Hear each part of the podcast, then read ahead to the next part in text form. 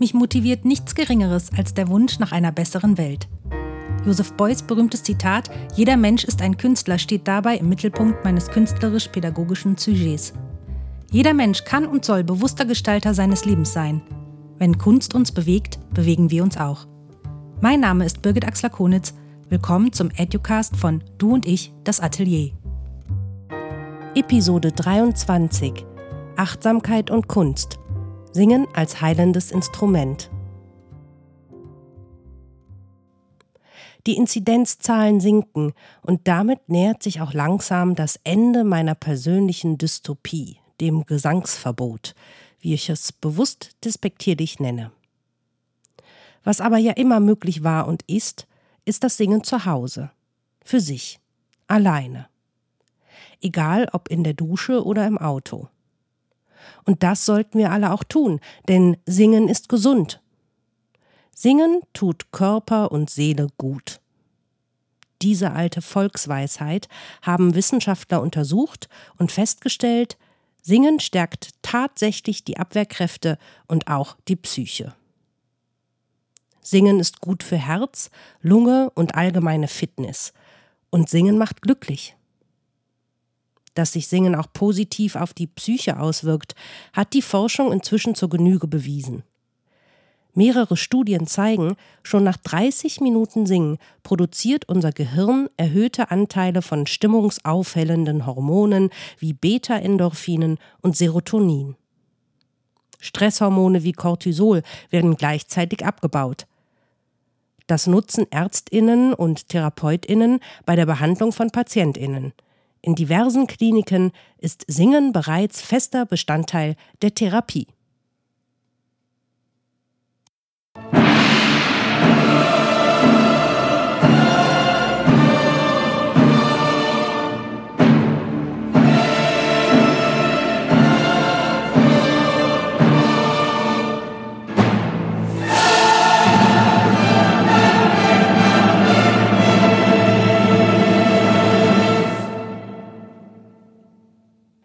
Die Wirkkraft von Gesang, im Idealfall mit Worten verknüpft, ist bereits seit jeher bekannt.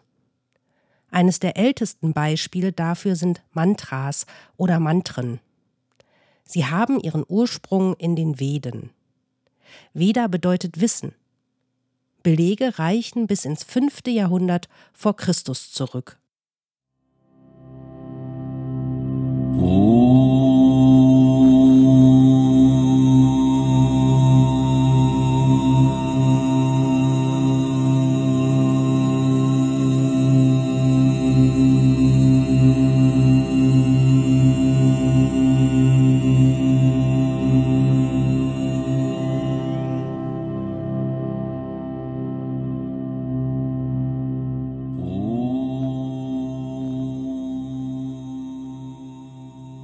Das wohl bekannteste Mantra ist Om.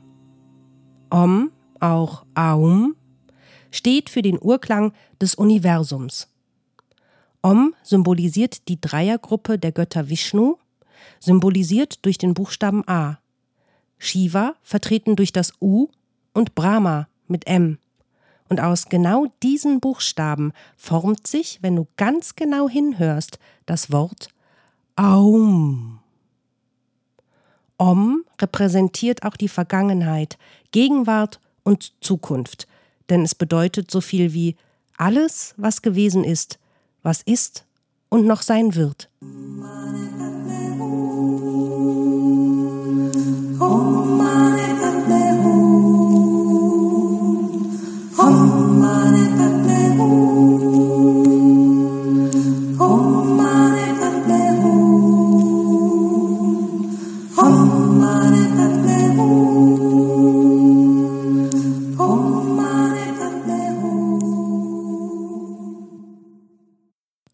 Mani Padme Hum ist das Mantra des Mitgefühls und der Liebe. Es ist das heiligste Mantra im tibetischen Buddhismus. Die sechs Silben sollen sehr kraftvoll sein, denn sie enthalten, so heißt es, die 84.000 Lehrreden des Buddha. Wendest du dieses Mantra an, so profitierst du von seiner reinigenden Wirkung. Dein Geist erfährt Heilung durch die allumfassende Energie und du bist besser in der Lage, aufrichtiges Mitgefühl dir und anderen gegenüber zum Ausdruck zu bringen. Das ist eine wesentliche Voraussetzung für das Empfangen von Glückseligkeit und Vollkommenheit. Ist das nicht eine wundervolle Vorstellung?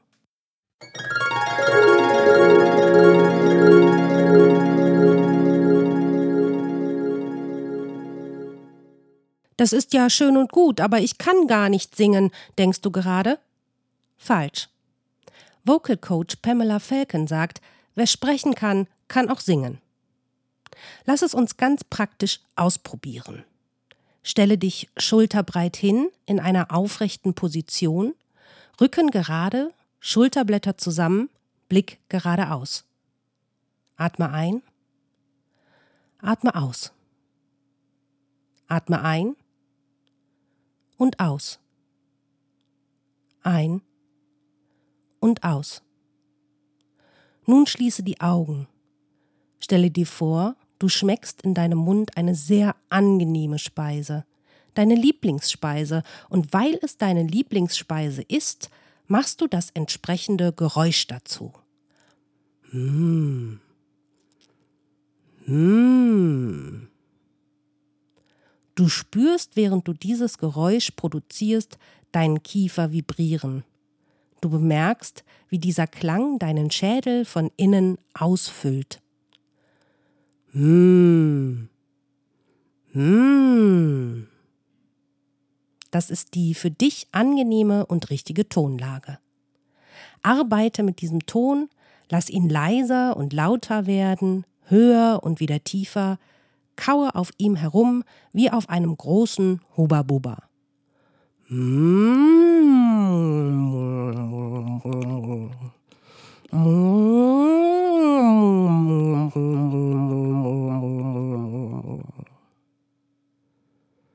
Nun öffne langsam den Mund und entlasse diesen Ton mit dem Vokal A aus deinem Körper. Ma.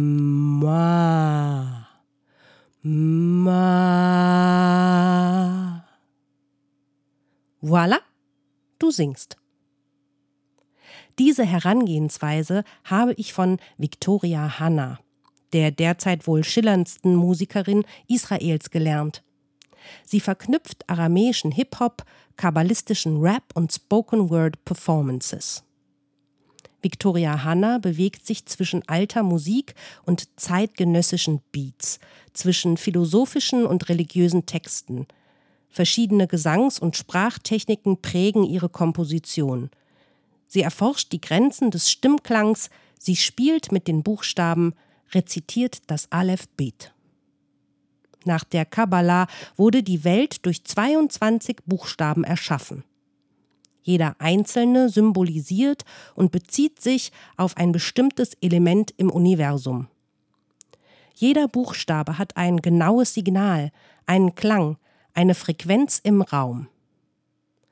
Victoria Hanna findet für ihre Workshops in hebräischen Traditionen Inspiration, die sich auf die Stimme, den Mund und die hebräischen Lettern als Werkzeuge der Schöpfung beziehen. Dabei geht sie dem Einfluss der eigenen Stimme als Instrument zur Heilung, aber auch als Mittel des persönlichen und insbesondere des weiblichen Empowerments nach. Letters engraved with voice. With voice. Ooh, the letters are engraved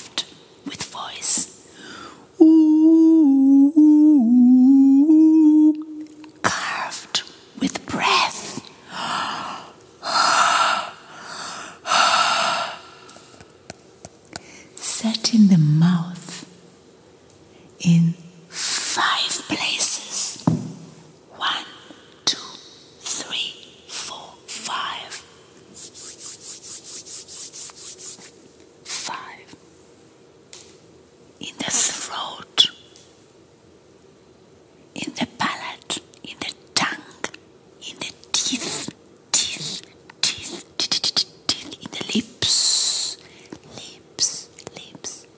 22 and from them everything was created, everything, all that was formed and all that would be formed.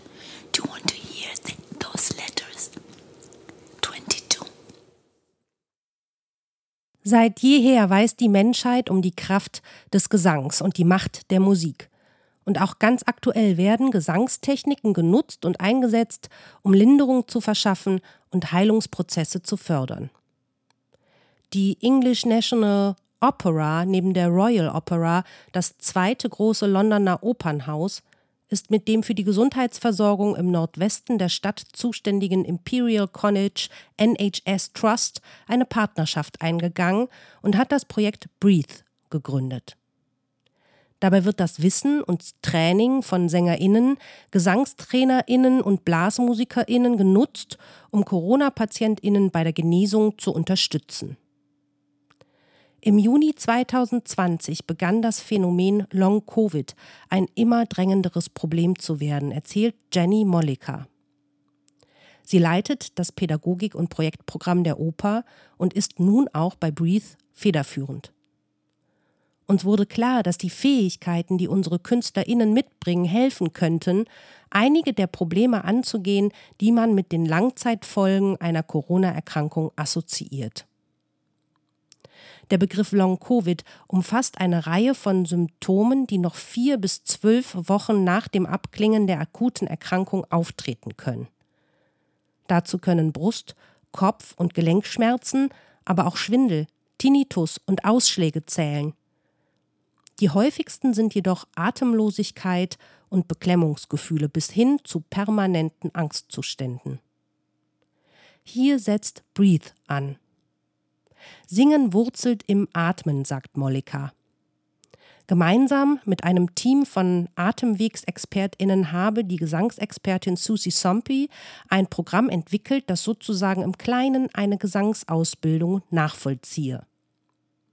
Es beinhalte die Haltung, bewusstes Atmen und die Stimmbildung. Dabei geht es nicht in erster Linie darum zu singen, sondern darum, wieder ein Gefühl dafür zu bekommen, wie man Zwerchfell und Lunge effektiv einsetzt.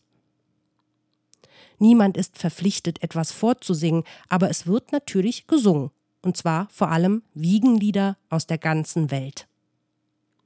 Dafür gibt es laut Jenny Molliker mehrere Gründe. Man braucht dafür keinen großen Stimmumfang. Sie sind universell und schaffen vor allem eine beruhigende Atmosphäre. Viele Teilnehmerinnen hatten traumatische Erfahrungen, waren oft an Atemgeräte angeschlossen und lagen auf Intensivstationen. Einschlaflieder wirken entspannend und meditativ. Besonders beliebt seien der Abendsegen aus Engelbert Humperdings Oper Hänsel und Gretel und Summertime aus George Gershwins Porgy and Bess. Das liege auch an der optimistischen, hoffnungsvollen Botschaft des Songs. Das Projekt hat auch in Deutschland NachahmerInnen gefunden. Opernsänger*innen der Hamburgischen Staatsoper helfen Long-Covid-PatientInnen mit digitalem Gesangscoaching. Gezielte Atemübungen sollen die angeschlagene Atemmuskulatur stärken. Ein Pilotpatient ist Leistungssportler hat ein gutes Körperbewusstsein und spürt sofort, wie sich die Übungen anfühlen. Gesungen wird zwar nicht, aber sowas ähnliches. Wir haben ein bisschen gelachswoxt. Ich weiß gar nicht, ob man das so sagt. Das ist ein Silikonschlauch und da blubbert man auf U hinein und fühlt sich ganz wohl.